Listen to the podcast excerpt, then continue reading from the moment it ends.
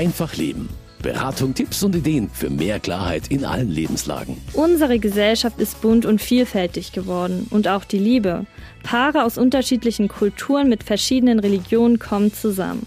So war es auch bei Saguna und Simon. Sie ist Muslima und er Katholik. Die beiden kennen sich schon seit ihrer Schulzeit, sind mittlerweile Ende 20 und haben vergangenes Jahr geheiratet. Und auch wenn für sie die Religion in ihrer Beziehung keine große Rolle gespielt hat, gab es doch viele Schwierigkeiten. Auch ihre Hochzeit stand auf der Kippe. Vor allem für Sagunas muslimische Familie war die Beziehung schwer zu akzeptieren. Ich bin Eileen Kelpe und habe für Einfach Leben mit Saguna und Simon zwei Monate nach ihrer Hochzeit gesprochen. Und die beiden haben mir erzählt, wie stark sie für ihre Liebe kämpfen mussten. Außerdem habe ich mit einem katholischen und einer muslimischen Expertin für interreligiöse Fragen gesprochen, die von Hindernissen und Hürden in interreligiösen Beziehungen erzählt haben. Um die Liebe zwischen euch beiden und um den Bund, den ihr miteinander eingehen wollt und die Versprechen, die ihr euch heute geben wollt. Aber die Ehe ist natürlich mehr als das heutige Fest und mehr als die Liebe zueinander. Ehe sind auch zwei Familien, die zu einer werden, ein glückliches Miteinander und Zusammenhalt. Im September 2021 wurden Saguna und Simon getraut. Dafür hat das Paar lange gekämpft. Die beiden haben neben der standesamtlichen Hochzeit auch im islamischen Ritus geheiratet. Und all das sind Tugenden und Werten, die uns natürlich auch im Koran immer wieder begegnen und auch in den Überlieferungen vom Leben des Propheten. Deswegen finde ich, dass gerade schon die Offenbarungsgeschichte, also sozusagen die erste Sekunde des Islam, eigentlich uns auch schon erzählt, was Loyalität und Liebe bedeutet. Und da gibt es diesen relativ bekannten Vers, den ihr auch auf der ersten Seite vom Ehevertrag auch habt. Ich lese ihn als erstes auch mal auf Deutsch, damit alle den verstanden haben und dann kommt er nochmal auf Arabisch auch wenn ich mich entschuldigen muss, dass mein Arabisch nicht das Schönste ist. Also die deutsche Variante ist, und unter den Zeichen Gottes ist, dass er euch PartnerInnen aus euch selbst schuf, damit ihr Zuneigung füreinander empfindet, und er schuf zwischen euch Liebe und Barmherzigkeit. Wahrlich darin sind Zeichen für all jene, die nachdenken. Das Ganze auf Arabisch. ومن آياته أن خلق لكم من أنفسكم أزواجا لتسكنوا إليها وجعل بينكم مودة ورحمة إن في ذلك لآيات لقوم Schön, dass ihr hier seid. Herzlich willkommen, Saguna und Simon. Wir haben gerade einen Zusammenschnitt von dem Imam gehört, der euch auf eure Hochzeit getraut hat. Das war Anfang September 2021. Wie ist das für euch, das jetzt nochmal zu hören? Ja, irgendwie, es war ganz schön. Also ich habe seitdem das Audio jetzt nicht mehr angehört gehabt. Es war gerade schön, sich wieder an den Tag zu erinnern, weil ja, es war einfach ein schöner Tag. Das war der Tag, wo alles wirklich offiziell wurde. Ja, also ich äh, musste gerade irgendwie, als das Audio abgespielt wurde, habe ich mich gedanklich nochmal da so zurückgesetzt gefühlt. Also wie wir da saßen und unsere Familien um uns herum und ja, irgendwie diese Atmosphäre kam jetzt gerade nochmal so gedanklich irgendwie wieder, wie schön es war. Das war ja eine islamische Trauung. Saguna, kannst du vielleicht noch mal einmal erklären, wie der Ablauf da war? An sich ist der Ablauf sehr simpel und ich sage jetzt mal mehr bürokratisch in Anführungsstrichen. Es geht im Prinzip darum, dass man diesen Ehevertrag, den man vorher eben gemeinsam ausgearbeitet hat, unterschreibt. Und natürlich sollte es nicht einfach nur so sein, dass du als Paar dahin kommst und diesen Vertrag unterzeichnest, sondern das wurde dann auch in einer Art kleine Zeremonie halt abgehalten, so dass der Imam eben ein paar nette Worte sagt und ja, in Anwesenheit der Familie das Ganze stattgefunden hat und im Prinzip hat er dann, bevor es dann darum ging, diesen Vertrag zu unterzeichnen, hat er ein Gebet gesprochen auf Arabisch. Und wie ging es dann weiter? Dieses Bürokratische war dann beendet und dann konnte man eigentlich ganz entspannt sein und einfach den Tag schön verbringen gemeinsam. Dann gab's Essen, was zum Trinken. Und es ist immer so, dass man den Imam halt einlädt, dass er da bleibt, dass er noch den Tag mit einem verbringt. Also mehr war es eigentlich gar nicht. Es war einfach dann ein schöner Tag mit der Familie und ähm, ja. Saguna, du bist ja Muslima, deine Familie kommt ursprünglich aus Afghanistan und Simon, du bist Katholik und bist in Landsberg aufgewachsen. Wie war denn das für dich und deine Familie? Wie hast du die islamische Trauung erlebt? Also es ist natürlich anders als eine traditionelle katholische Hochzeit, die in der Kirche stattfindet oder so, wo dann der Pfarrer die ganze Predigt hält und den festen Ablauf hat. Das war jetzt beim, in der islamischen Trauung jetzt nicht so. Das war sehr offen eigentlich. Und wir konnten auch sehr viel mitgestalten, zum Beispiel mit diesem Gedicht, was wir vorgeschlagen hatten. Es war natürlich anders, diese, diese Trauung, aber es war schön und ich glaube, meiner Familie hat es auch ganz gut gefallen. Die standesamtliche Hochzeit fand ja bereits im Juni 2021 statt und im September folgte dann die Trauung im islamischen Ritus. Dass ihr überhaupt heiraten konntet, war ja lange nicht klar. Was war denn da das Problem? Es war halt einfach wegen Corona, dass wir es halt schwer hatten, A, diesen Termin so frühzeitig wie möglich zu bekommen. Und B war nochmal, ist jetzt nochmal ein anderer Punkt, aber dass wir halt von vornherein eine Schwierigkeit hatten, einen Imam zu finden, der uns traut. Und das war halt der Hintergrund, weil viele halt sagen, viele der Gelehrten sagen, dass eine Muslima keinen Andersgläubigen heiraten darf. Und wo habt ihr am Ende jemanden gefunden? Am Ende war es dann der Islamische Bund, der eben solche Trauungen in ganz Deutschland macht. Und ich glaube, so gesehen sind sie somit die einzigen, die das auch so sich, sag ich mal, auf der Brust haben sie das so stehen. So, wir trauen auch die muslimische Frau mit einem Andersgläubigen. Eine muslimische Frau darf also keinen Andersgläubigen heiraten. Mich hat an dieser Stelle zuerst einmal interessiert, warum das nicht geht und welche theologische Begründung dahinter steckt. Also was sagt die katholische und die islamische Seite über religionsverschiedene Ehen? Was die katholische Seite betrifft, da habe ich bei Dr. Andreas Renz vom Fachbereich Dialog der Religion vom Erzbischöflichen Ordinariat München und Freising nachgefragt. Herr Renz, kann man sich katholisch trauen lassen, wenn der Partner oder die Partnerin einer anderen Religion angehört, wie im Fall von Simon und Saguna?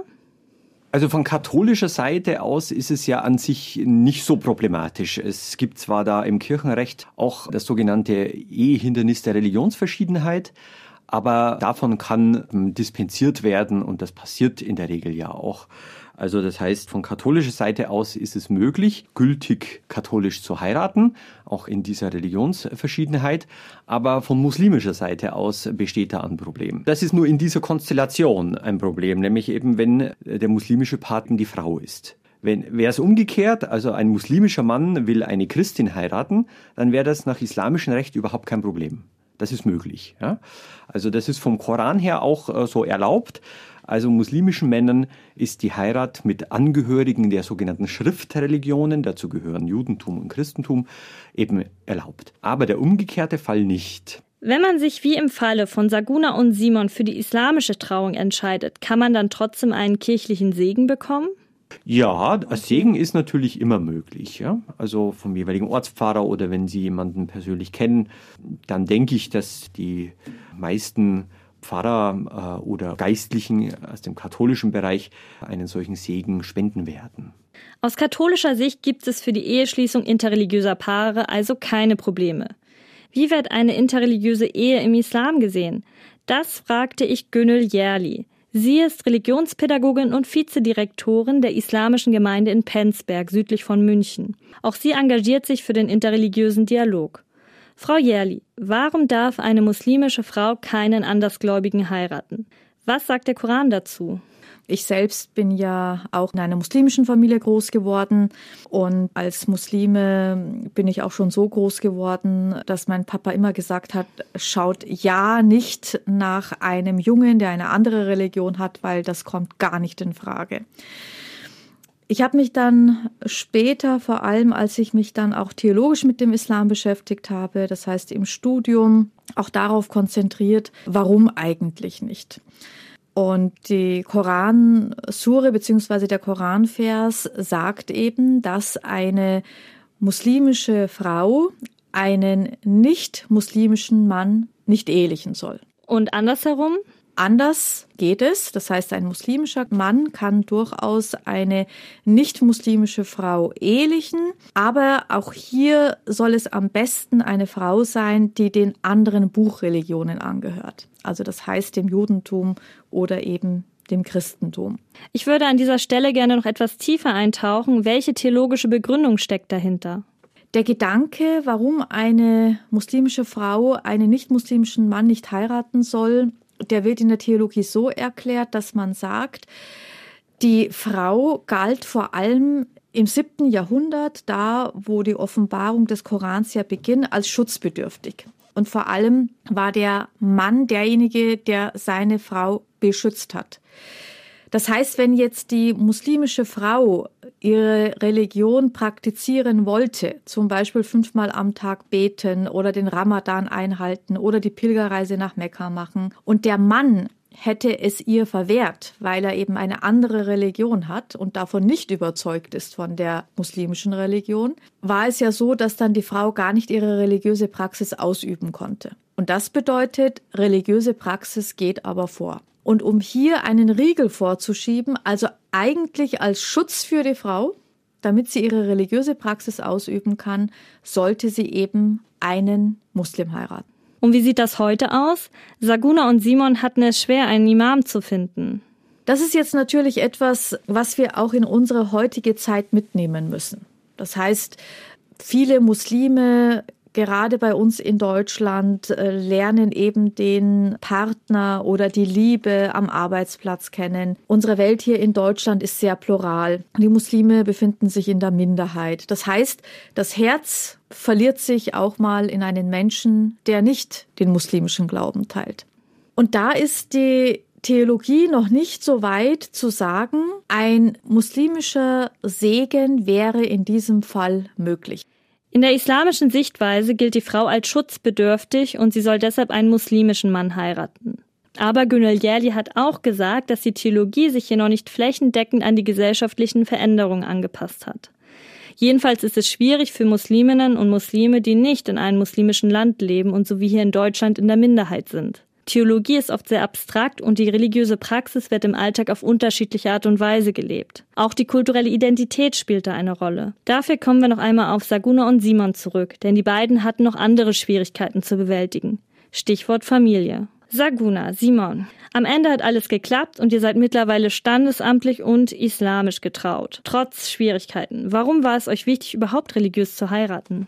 Also primär war es mir wichtig, beziehungsweise meinen Eltern war es auch sehr wichtig, weil sie wollten halt auch, dass unsere Ehe nach islamischem Recht ebenfalls gültig ist. Und meine Eltern sind beide religiös, mein Papa noch mehr als meine Mama, würde ich jetzt mal so behaupten. Ja, hält noch mehr an Traditionen fest. Und deswegen war das vor allem meinen Eltern sehr wichtig, aber auch mir persönlich, weil ich das, ja, irgendwo habe ich es nicht eingesehen, zu sagen, ja, dann geht's halt nicht. Warum geht es nicht? Also, also was spricht dagegen, dass das nicht geht? Nur weil ich jetzt einen Nicht-Moslem heirate, geht es jetzt einfach nicht, weil irgendwann mal vor vielen hundert von Jahren hat man halt gesagt, das geht nicht. Und ja, das war halt so der Grund, warum es mir schon auch wichtig war, dass das geht. Und bei dir, Simon, hättest du dir auch vorstellen können, zu konvertieren? Also um das vorwegzunehmen, also die Konvertierung stand für mich eigentlich nie im Raum, weil ich eigentlich für mich immer gesagt habe, ich möchte, wenn ich konvertiere, dann muss ich auch wirklich daran glauben, weil nur zu konvertieren, um konvertiert zu sein und den Schein zu pflegen, dass man einen anderen Glauben hat, als man eigentlich hat, deswegen konvertiere ich nicht. Also klar wäre es einfacher gewesen für uns, viel einfacher, aber man muss ja nicht immer alles auf, auf Schein aufbauen und es macht es am Ende dann wahrscheinlich auch leichter oder in Zukunft hoffentlich leichter, wenn das quasi einfach so ist, wie es eigentlich wirklich ist. Und wie wichtig war die islamische Trauung? Mir persönlich war es jetzt nicht so extrem wichtig, dass wir diese islamische Trauung machen. Nachdem aber Saguna wollte und ihr Papa auch da einen großen Wert drauf gelegt haben, war es für mich natürlich kein Problem, das zu machen, wenn das natürlich funktioniert. Und Saguna hat sich da ein bisschen reingebissen dann in das Thema und sich auch darum bemüht, das hinzubekommen, dass wir das machen können. Und dann war es natürlich auch ein schöner, schöner Tag. Also die Familie kam zusammen. Ja, alle waren im Grunde glücklich dadurch. Der Begriff Familie ist jetzt schon öfter gefallen und darauf möchte ich gleich näher eingehen. Ihr zwei seid jetzt verheiratet, mittlerweile Ende 20 und steht im Beruf. Kennengelernt habt ihr euch aber schon vor gut zehn Jahren als Jugendliche und habt euch später ineinander verliebt. Schon euer Start in die Beziehung war nicht einfach. Wo gab es da die Schwierigkeiten? Bei mir in der Familie, also ich habe das nicht gleich so von Anfang an meinen Eltern erzählt, dass es halt da jemanden gibt, weil ich halt auch nicht wusste, wie reagieren sie da drauf und mh, mm, wie ist es auch für sie, wenn, wenn es halt eben auch ein Deutscher ist. Ich wusste halt gar nicht, wie meine Eltern dazu stehen, ob sie sowas akzeptieren oder eher nicht. Und mein Papa beispielsweise war es halt immer sehr wichtig, dass ich auf eigenen Beinen später mal stehe, heißt Studium abschließen, Arbeit finden, Geld verdienen, im Prinzip unabhängig sein. Und zu dem Zeitpunkt war ich ja auch noch gar nicht fertig mit meinem Studium und ich wusste halt einfach nicht, ist es so ein Hauptkriterium für meinen Papa, dass ich, ich sage jetzt mal ganz klassisch gesagt, erst heirate, wenn ich mein Studium beendet habe und arbeite oder ja, wie würde er generell darauf reagieren, wenn ich halt sage, ja, es gibt jemanden, den möchte ich dir gerne vorstellen, ist er offen dafür oder nicht? Das war wirklich schwer und es hat auch belastet in dem Sinne, weil man wollte ja in der Beziehung weiterkommen, den nächsten Schritt machen. Es war auch nicht immer einfach für den Simon. Es war schwierig für ihn, das zu verstehen, denn er kannte ja meinen Papa beispielsweise nicht. Er hatte ja keine Person so vor Augen, wie diese Person sein kann, wie sie ist, was für ja Werte diese Person im Prinzip hat und lebt. Und ja, nachdem mein Papa ja seine Heimat verlassen musste, um hier sich was Besseres aufzubauen für seine Familie, waren gewisse Sachen vielleicht in seinem Leben, waren ihm vielleicht wichtiger als manch anderer. Also vielleicht hat er einfach Werte gehabt oder hat die, die man jetzt nicht so auf Anhieb gleich versteht. So, warum ist ihm das und das so wichtig? Wie hat das eure Beziehung beeinflusst? Wir beide konnten nie so über die Jahre, ich sage jetzt mal in Anführungsstrichen, eine normale Beziehung führen, dass man einfach zu mir nach Hause geht, mit den Eltern isst gemeinsam, sich kennenlernt. Sowas hatten wir halt in dem Sinne nicht. Konntest du denn seine Eltern kennenlernen? Also ich habe seine Eltern natürlich kennengelernt und seine Familie, die waren auch total herzlich und offen mir gegenüber. Also da habe ich keinerlei Ablehnung oder irgendwas in der Richtung verspürt. Simon, wie war das für dich? Ja, es ist natürlich, war schon schwer, weil wir natürlich alles immer heimlich machen mussten und uns heimlich treffen, mehr oder weniger. Saguna, wie konntet ihr die Beziehung über die Jahre vor deiner Familie verstecken? Ja, wenn wir irgendwo bei deinen Eltern eingeladen waren, an Weihnachten beispielsweise, oder irgendwelche Familienfeste waren, Hochzeiten, da habe ich dann oftmals gesagt, äh, ja, ich bin mit Freundinnen unterwegs oder so. Also wir haben es ja schon gesagt, es ging ja wirklich mehrere Jahre so. Simon, wie hast du dich dabei gefühlt? Wurde dir das nie zu viel?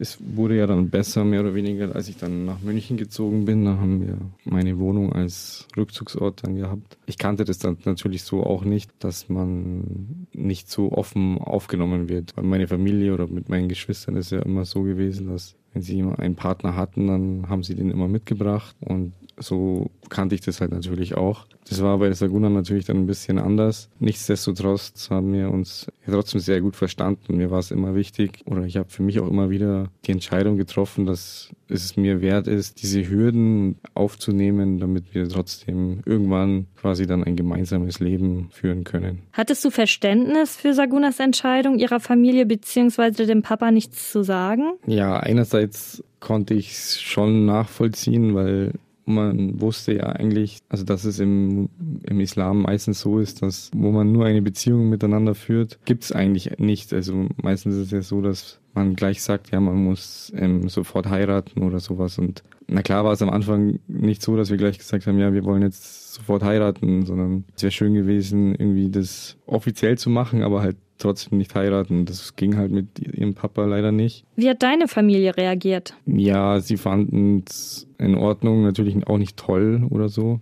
Ich glaube, ihnen wäre es auch lieber gewesen, wenn das alles offiziell gewesen wäre. Wäre natürlich einfacher gewesen. Meine Eltern haben ja quasi die Familie von Saguna erst kurz vorher dann kennengelernt, von der Hochzeit dann. An dieser Stelle möchte ich noch einmal die Expertin Günel Jerli zu Wort kommen lassen. Mittlerweile geht es in der Geschichte von Saguna und Simon nicht mehr darum, was der Islam oder das Christentum zur Ehe sagt, sondern um die Familie und um die kulturelle Identität. Frau Jerli, welche Rolle spielt die Familie im Islam?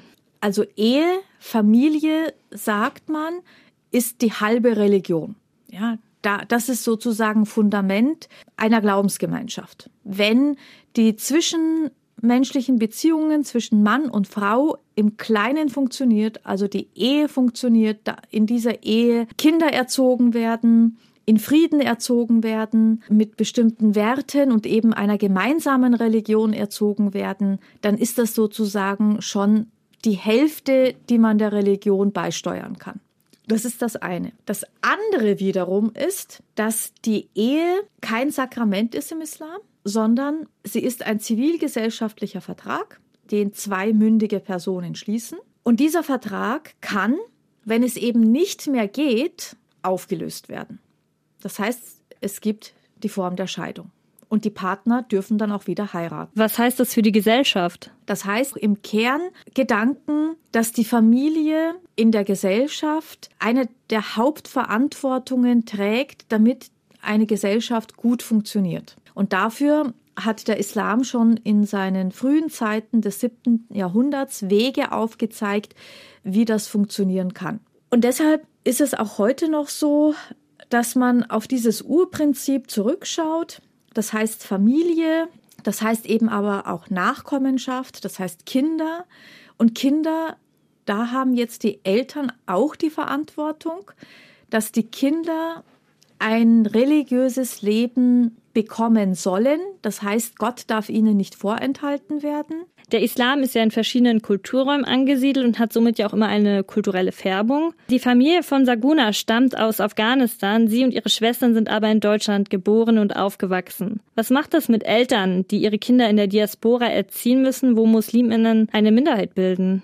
Die sogenannte Minderheitensituation, in der man sich dann sieht, bringt nochmal auch rein psychologisch noch den Druck, gerade in dieser Diaspora-Situation das zu behalten, was ich kenne und was mir sehr vertraut ist. Und das wird ja gerade in der Diaspora doch hinterfragt, indem eben eine Welt auf mich zukommt, die ich nicht kenne, mit der ich mich aber konfrontiert sehe, aber dann doch alles dafür tue, dass die Welt, die ich gebracht habe, also meine eigene Kultur, auch meine eigene Sprache, vielleicht auch die Esskultur zum Beispiel, aber eben auch die Gedanken, wie geht es mit meinen äh, Nachkommen weiter, wie geht es mit meinen Kindern weiter, werden sie Muslime heiraten, bleibt das noch alles innerhalb einer Glaubensgemeinschaft? Das sind Fragen, die man sich als Migrantengesellschaft unabdinglich stellt. Spielen diese ganzen Fragen nach religiöser Erziehung, kultureller Identität und so weiter noch eine Rolle für die Kinder, die in Deutschland geboren und aufgewachsen sind? Das spielt auch noch erstaunlicherweise auch noch in der dritten und vierten Generation noch eine große Rolle. Also es hört dann nicht nach einer Generation auf, dass man dann sagt, okay, ich war so, meine Kinder, die sind aber hier geboren, hier in Deutschland geboren, hier sozialisiert, sondern es geht tatsächlich auch noch weiter, dass dann auch, ich sage jetzt mal, dieses schlechte Gewissen auch schon so weitergegeben wird. Also es ist nicht so einfach, dass dann auch junge Leute sagen, es gibt zwar hier eine reale Welt, aber ich weiß auch, dass es einen Kulturraum gibt, zu dem ich gehöre und den möchte ich eigentlich auch nicht verletzen. Also es geht hier auch um Verletzlichkeiten. Und da schaut man natürlich ganz genau hin. Sie haben ja selbst türkische Wurzeln. Kennen Sie das aus Ihrer Familie auch? Ich bin so groß geworden, dass es gerade eben auch für meine Eltern wichtig war, dass wir die türkische Kultur nicht verlieren. Das war für sie sehr, sehr wichtig. Deshalb haben wir zu Hause auch äh, ordentlich Türkisch gesprochen und wir haben uns oder kennen uns heute noch sehr gut aus. Wenn wir uns jetzt vielleicht, ich persönlich nach 40 Jahren doch der Türkei entfremdet haben, weil einfach mein Lebensmittelpunkt hier in Deutschland ist. Wenn wir jetzt noch einmal zurück auf die Situation von Simon und Saguna schauen, warum denken Sie, war es so schwer, vor allem dem Vater von der Beziehung zu erzählen? Der Respekt zu den Eltern und älteren Personen, der ist in der Religion ganz hochgestellt. Ja, also das heißt, Eltern nicht zu kränken, nicht zu verletzen, aber eben auch auf das Wort der Eltern zu hören. Das gehört fast schon zu einem religiösen Glauben dazu, weil es im Koran eben heißt, dass man gegenüber den Eltern und gegenüber den älteren Personen, die man im Umfeld kennt, nicht mal uff sagen soll, dass man sie nicht abwenden soll, dass man sie eben gut behandeln soll, eben nach dem Schema, dass ältere Personen schon wissen, was sie sich für die Jüngeren wünschen. Ja, also das heißt, da äh, ältere Personen stehen auch für Weisheit. Und ich kann mir jetzt eben auch bei äh, dieser jungen Frau gut vorstellen, dass sie auch als Respekt weil sie eben ihren Vater nicht verletzen möchte, aber auf der anderen Seite, weil sie auch ihre Liebe zu dem Mann behalten möchte, dass sie da wahrscheinlich auch, ja, auch über Jahre hinweg Wege gesucht hat, wie vielleicht beides geht. Ja, da sind wir Menschen ja auch fähig, sage ich jetzt mal. Aber ich kann mich sehr gut in die Situation der jungen Dame versetzen. Es ist nämlich erstaunlich, dass ja die Geschichte, die wir jetzt eben kennengelernt haben, dass die mittlerweile sehr oft vorkommt. Also die Geschichte ist mir überhaupt nicht fremd. Musliminnen in Deutschland sind oft einem enormen Druck ausgesetzt. Da spielt die Kultur aus dem Herkunftsland eine Rolle, die Religion, das Familienverständnis und auch das Eheverständnis. Und vor allem auch, wie man dieses in einer fremden Kultur seinen Kindern mitgeben kann, die oft das Herkunftsland gar nicht kennengelernt haben. Leider konnte ich nicht mit den Eltern von Saguna sprechen. Ich denke, dass man sich, wenn man nicht aus einer muslimischen Familie stammt, vielleicht nun etwas besser vorstellen kann, dass auch Sagunas Vater mit vielen Ängsten zu kämpfen hatte. Spätestens, als er von Simon erfahren hat. Und dazu kommen wir jetzt. Saguna, wann war denn der Moment, an dem ihr euch endlich getraut habt, deine Familie bzw. deinen Vater einzuweihen? Da muss ich jetzt ein bisschen nachdenken, weil es mehrere, tatsächlich mehrere Anläufe gab. Genau, 2016 im Winter war mein erster Versuch, meine Eltern von Simon zu erzählen. Ich habe es natürlich erst meiner Mama erzählt und sie hat dann gesagt, ja, sie redet mal mit dem Papa oder wir machen das irgendwie zusammen. Ich glaube, sie hat erst mit ihm alleine geredet und damals seine erste Reaktion war auch schon sehr ablehnend. Was meinst du mit ablehnend?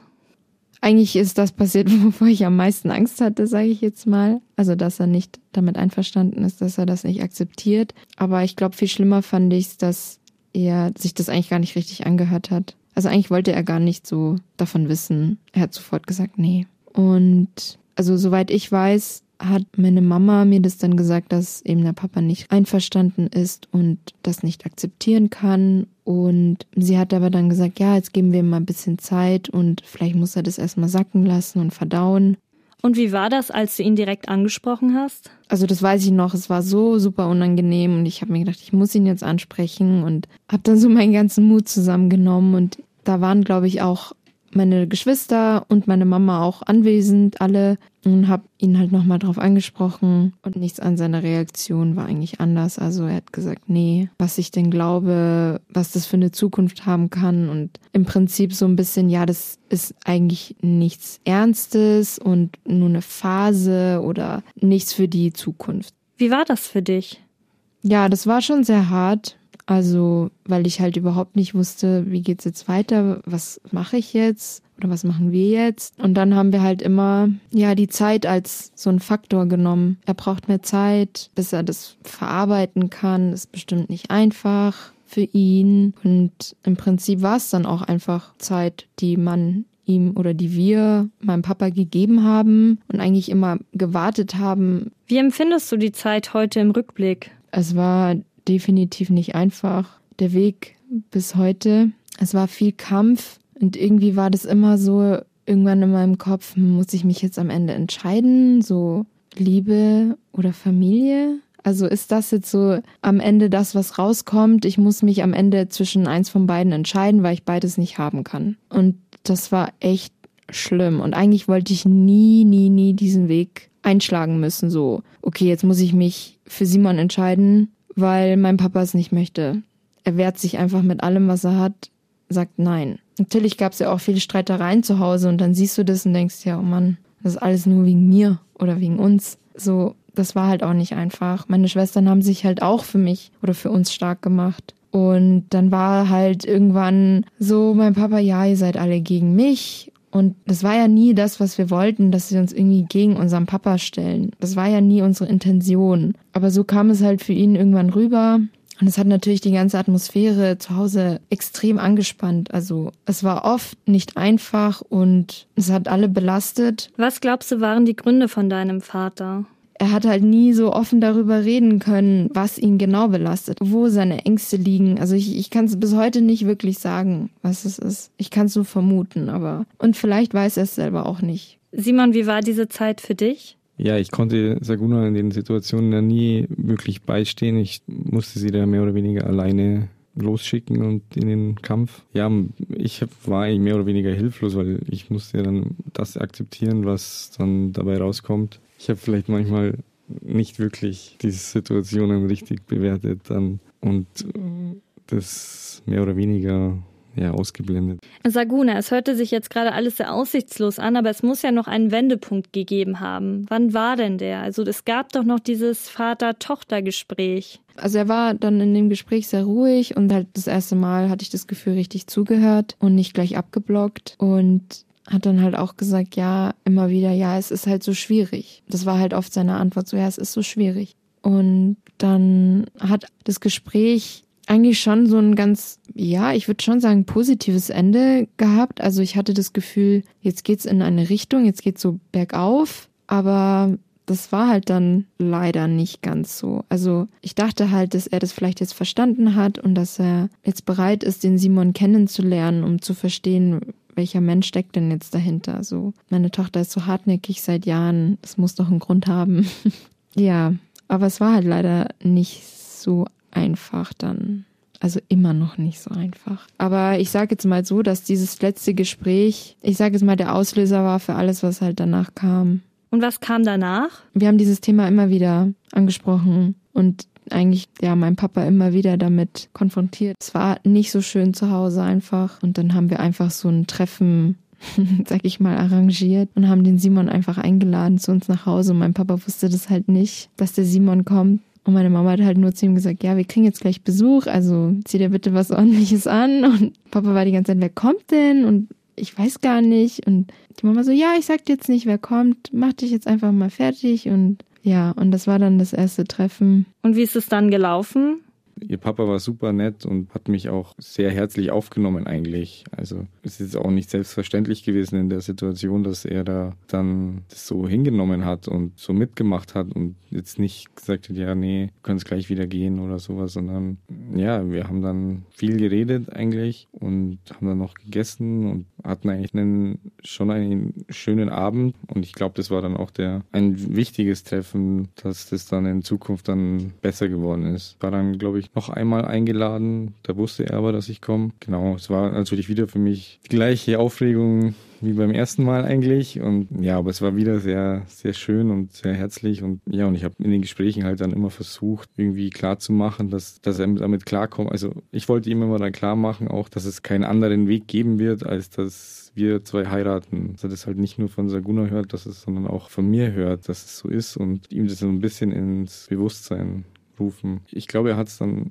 im Nachhinein einmal ein bisschen falsch aufgenommen, dass ich ihm dich ihm wegnehme oder irgendwie sowas war das. Mm, ja, irgendwie so. Ja. Worüber habt ihr denn gesprochen? Ja, also so ein bisschen, ich weiß, dass er so eine Frage gestellt hat, wie Simon denn auf die Idee kommt, dass wir beide sozusagen zusammenpassen oder heiraten können. Weil wir ja aus so verschiedenen Welten kommen. So ungefähr hat er es ausgedrückt. So eine Frage hat er dem Simon beim ersten Treffen gestellt, ja. Was hast du geantwortet, Simon? Ganz sicher bin ich mir nicht mehr, aber ich glaube, dass ich sowas gesagt habe wie, ja, dass es nicht, dass der Glaube und die Herkunft nicht das Entscheidende sind, sondern dass es das Wichtige ist, dass man sich mag und dass beide Kulturen und alles respektiert und zusammen, also das Schöne von allen Seiten nimmt und da was noch Schöneres draus macht, so in die Richtung.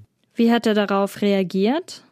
Ich weiß es ehrlich gesagt nicht wirklich, weil die hatten, also sie saßen erstmal alleine im Wohnzimmer, die beiden, und ich habe beim Vorbeigehen habe ich halt gehört, wie ihm diese Frage kam. Ich weiß gar nicht mehr, wie er reagiert hat. Ich glaube, er hat dir zugestimmt und gesagt, mhm. ja, dass du schon recht hast. Dann ja, kam aber bestimmt ein Aber oder so.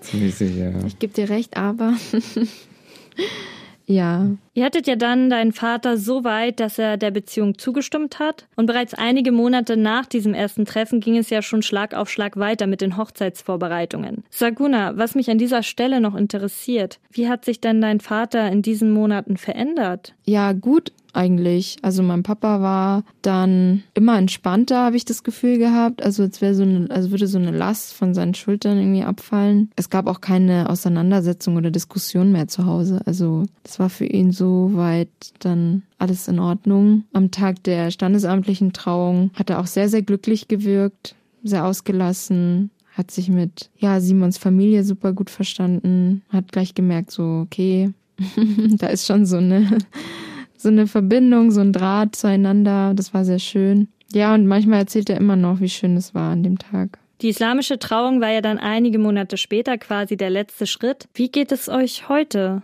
Wir waren einfach so froh, dass es, dass wir es geschafft haben. Anders kann ich es eigentlich nicht sagen. Wir waren einfach nur sehr, sehr froh.